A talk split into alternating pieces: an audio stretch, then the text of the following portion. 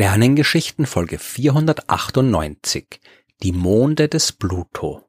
Heute geht's nicht um Pluto und schon gar nicht um die leidige Frage, ob Pluto jetzt ein Planet ist oder nicht oder sein soll oder wieder sein soll. Ist er nicht, war er auch nie und wir haben das halt nur sehr spät gemerkt und noch später korrigiert. Irgendwann mache ich da mal eine eigene Folge dazu. Heute geht's aber um die Monde von Pluto, denn die sind außergewöhnlich und definitiv eine eigene Folge wert. Pluto an sich ist ja schon ein sehr außergewöhnlicher Himmelskörper. Er ist das größte Objekt im Kuiper-Asteroidengürtel, der sich hinter der Bahn von Neptun befindet, in den äußeren Regionen des Sonnensystems und dort gibt es sehr viel mehr Asteroiden als im bekannteren Asteroidengürtel, der sich zwischen den Umlaufbahnen von Mars und Jupiter befindet. Im Kuipergürtel gibt's auch sehr viel mehr große Asteroiden und Pluto ist mit seinem Durchmesser von 2374 Kilometern der größte. Pluto selbst ist im Jahr 1930 entdeckt worden. Sein Mond Charon, der musste bis 1978 auf seine Entdeckung warten. Der amerikanische Astronom James Christie hat 1978 ein paar Bilder von Pluto gemacht. Der ferne und kleine Himmelskörper war darauf nur als schwarzer Fleck auf weißem Hintergrund zu erkennen. In der Astronomie werden die Bilder oft invertiert, damit man die Sterne eben als schwarze Punkte auf weißem Hintergrund besser erkennen kann. Man muss da wirklich schon sehr genau hinschauen, um auf der Aufnahme von Christie zu erkennen, dass da irgendwas ungewöhnlich ist. Pluto scheint da so eine kleine Beule zu haben, kaum zu erkennen, aber halt eine Beule, die auch nicht immer vorhanden ist. Mal kann man die Ausbuchtung grad so sehen, mal erscheint Pluto dann wieder kreisförmig, so wie man es erwarten würde. Christies Interpretation war, da ist ein Mond, der Pluto umkreist. Wenn er von uns aus gesehen gerade neben dem Pluto steht, dann sehen wir eine Beule. Wenn er gerade direkt vor oder hinter Pluto steht, ja, dann sehen wir die Beule nicht. Das war völlig korrekt und bald war wirklich eindeutig klar, Pluto hat einen Mond. Christi, der wollte ihm den Namen Charon geben, vor allem weil er damit seiner Frau Charlene eine Freude machen wollte, weil ihr Spitzname klingt ein bisschen so wie die amerikanische Aussprache von Charon. Sharon, dass Charon auch noch eine Figur aus der griechischen Mythologie ist, nämlich der Fährmann, der die Verstorbenen über den Fluss der Toten in die Unterwelt des Hades bringt. Und das Hades, der griechische Name des römischen Gottes der Unterwelt ist, der dort Pluto heißt, das war ihm nicht bewusst, sagt er zumindestens, aber so oder so hat's gut gepasst. Charon braucht für eine Umkreisung des Plutos 6,4 Tage, was aber nicht ganz richtig ist, denn genau genommen umkreist Charon den Pluto gar nicht. Der Mond hat einen Durchmesser von 1212 Kilometern, was zwar weniger ist als der Durchmesser von Pluto, aber nicht viel. Charon ist circa halb so groß wie Pluto und hat 12 Prozent der Masse des Pluto. Und dieses Verhältnis ist größer als das zwischen der Erde und ihrem Mond und das ist schon außergewöhnlich groß. Der Erdmond, der ist gerade noch klein genug im Vergleich zur Erde, um tatsächlich die Erde zu umkreisen. Aber bei Pluto und Charon ist das Verhältnis so groß, dass nicht der eine Himmelskörper um den anderen kreist, sondern beide um einen Punkt, der zwischen Pluto und Charon im Weltraum liegt. Pluto und Charon zeigen auch eine wechselseitig gebundene Rotation. Sowas kennen wir auch von Erde und Mond. Von der Erde aus sehen wir immer dieselbe Seite des Mondes. Der Grund dafür ist die Gezeitenkraft, die die Erde auf den Mond ausübt und die dazu geführt hat, dass der Mond für eine Umdrehung um die Erde exakt so lang braucht wie für eine Drehung um seine eigene Achse. Das habe ich in Folge 319 genauer erklärt. Vom Mond aus betrachtet sehen wir aber im Laufe der Zeit unterschiedliche Seiten der Erde.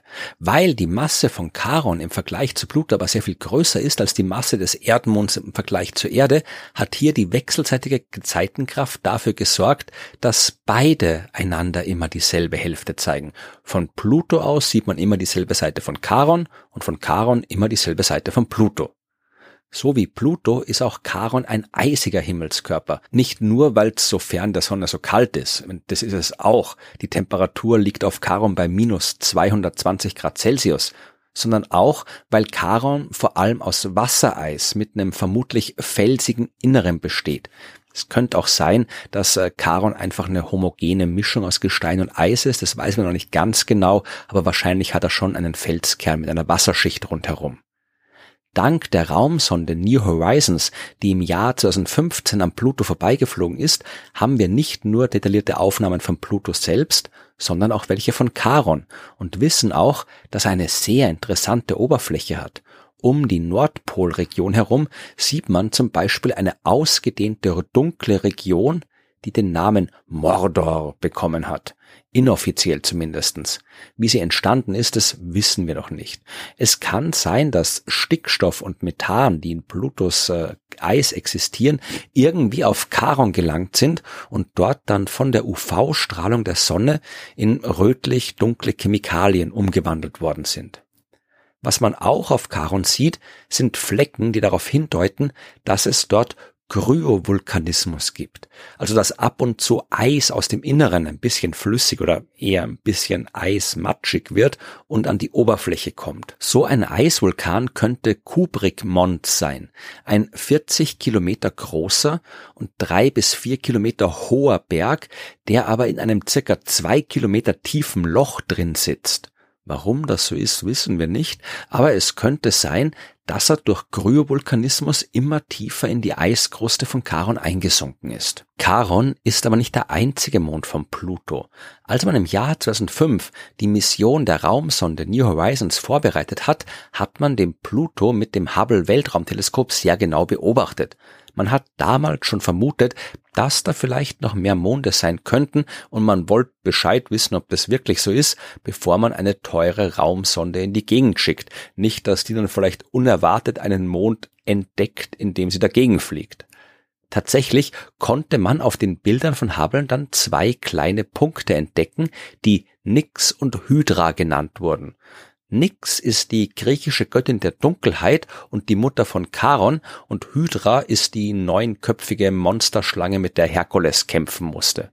Mit dem mythologischen Charon oder Pluto hat Hydra wenig zu tun, aber die Anfangsbuchstaben von Nix und Hydra N und H waren auch die Anfangsbuchstaben von New Horizons und deswegen hat man sich dafür entschieden. Im Gegensatz zu Charon sind Nix und Hydra winzige Monde. Nix ist ein bisschen unförmig und hat eine Größe von circa 50 mal 30 Kilometern. Hydra ist nur minimal größer. Beide kreisen außerhalb von Charon und Pluto, beziehungsweise um den gemeinsamen Schwerpunkt von Pluto und Charon. Recht viel wissen tun wir nicht über die beiden Monde. Die sind nicht in einer gebundenen Rotation, ganz im Gegenteil. Nix rotiert chaotisch. Das heißt, seine Rotationsachse schwankt unvorhersehbar hin und her. Der kann ab und zu sogar komplett umkippen. Seine Bewegung um Pluto und Charon, die ist ein bisschen regelmäßiger, aber dazu später mehr. Auch Hydra rotiert chaotisch um seine Achse. Wir sind aber noch nicht fertig mit dem Monden. 2011 wollte man wieder mit dem Hubble Weltraumteleskop nachschauen, ob Pluto vielleicht Ringe hat weiß man ja nicht genau, ob es das sein könnte. Und bevor man die Raumsonde bei ihrem nahen Vorbeiflug aus Versehen durch ein Ringsystem schickt, wollte man lieber genau nachschauen. Ringe hat man nicht gefunden, aber dafür einen weiteren Mond, noch kleiner als Nix und Hydra, nur knapp 20 Kilometer groß der hat den Namen Kerberos bekommen, nach dem mythologischen dreiköpfigen Hund, der den Eingang zur Unterwelt bewacht. Auch Kerberos rotiert chaotisch und befindet sich genau zwischen den Umlaufbahnen von Nix und Hydra. Und als man dann 2011 Kerberos entdeckt hat, sind die Leute bei der NASA doch wieder ein bisschen nervös geworden. Wenn sich da so lange ein kleiner Mond versteckt hat, vielleicht ist da ja noch was. Noch hat man ja ein paar Jahre Zeit gehabt, bevor New Horizons ankommt, also noch genug Zeit, die Flugbahn zu verändern, falls da doch irgendwo noch ein Mond im Weg rumhängt. Also hat man nochmal und noch genauer hingeschaut und, was soll man sagen, da war noch ein Mond, noch kleiner als Kerberos, und diesmal hat man ihn Styx getauft, so wie der Totenfluss, den Charon der Firma mit seinem Boot überquert sortieren wir jetzt mal durch. Wir haben Pluto, der mit Charon um ihren gemeinsamen Schwerpunkt kreist. Zwischen Charon und Pluto sind 17.500 Kilometer. Dann folgt schon Styx mit einem Abstand von 43.000 Kilometer zum Schwerpunkt von Pluto und Charon.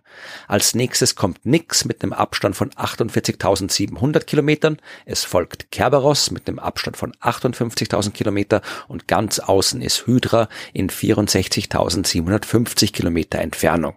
Wir kennen die Abstände noch viel genauer, aber ich wollte jetzt nicht so unrunde Zahlen verwenden. Schaut man sich an, wie lange die ganzen Monde für ihre Runden brauchen, dann wird man überrascht. In der Zeit, in der Hydra zwei Runden schafft, bewegt sich Nix genau dreimal rundrum. Und während Nix neun Runden gemacht hat, hat Styx ganze elf Runden geschafft. Oder, wenn man es ein bisschen umrechnet, elf Umläufe von Styx dauern genauso lang wie neun Runden von Nix und sechs Runden von Hydra. Man kann auch noch die anderen Monde mit dazu nehmen und landet dann bei einem Verhältnis der Umlaufzeiten von 1 zu 3 zu 4 zu 5 zu 6.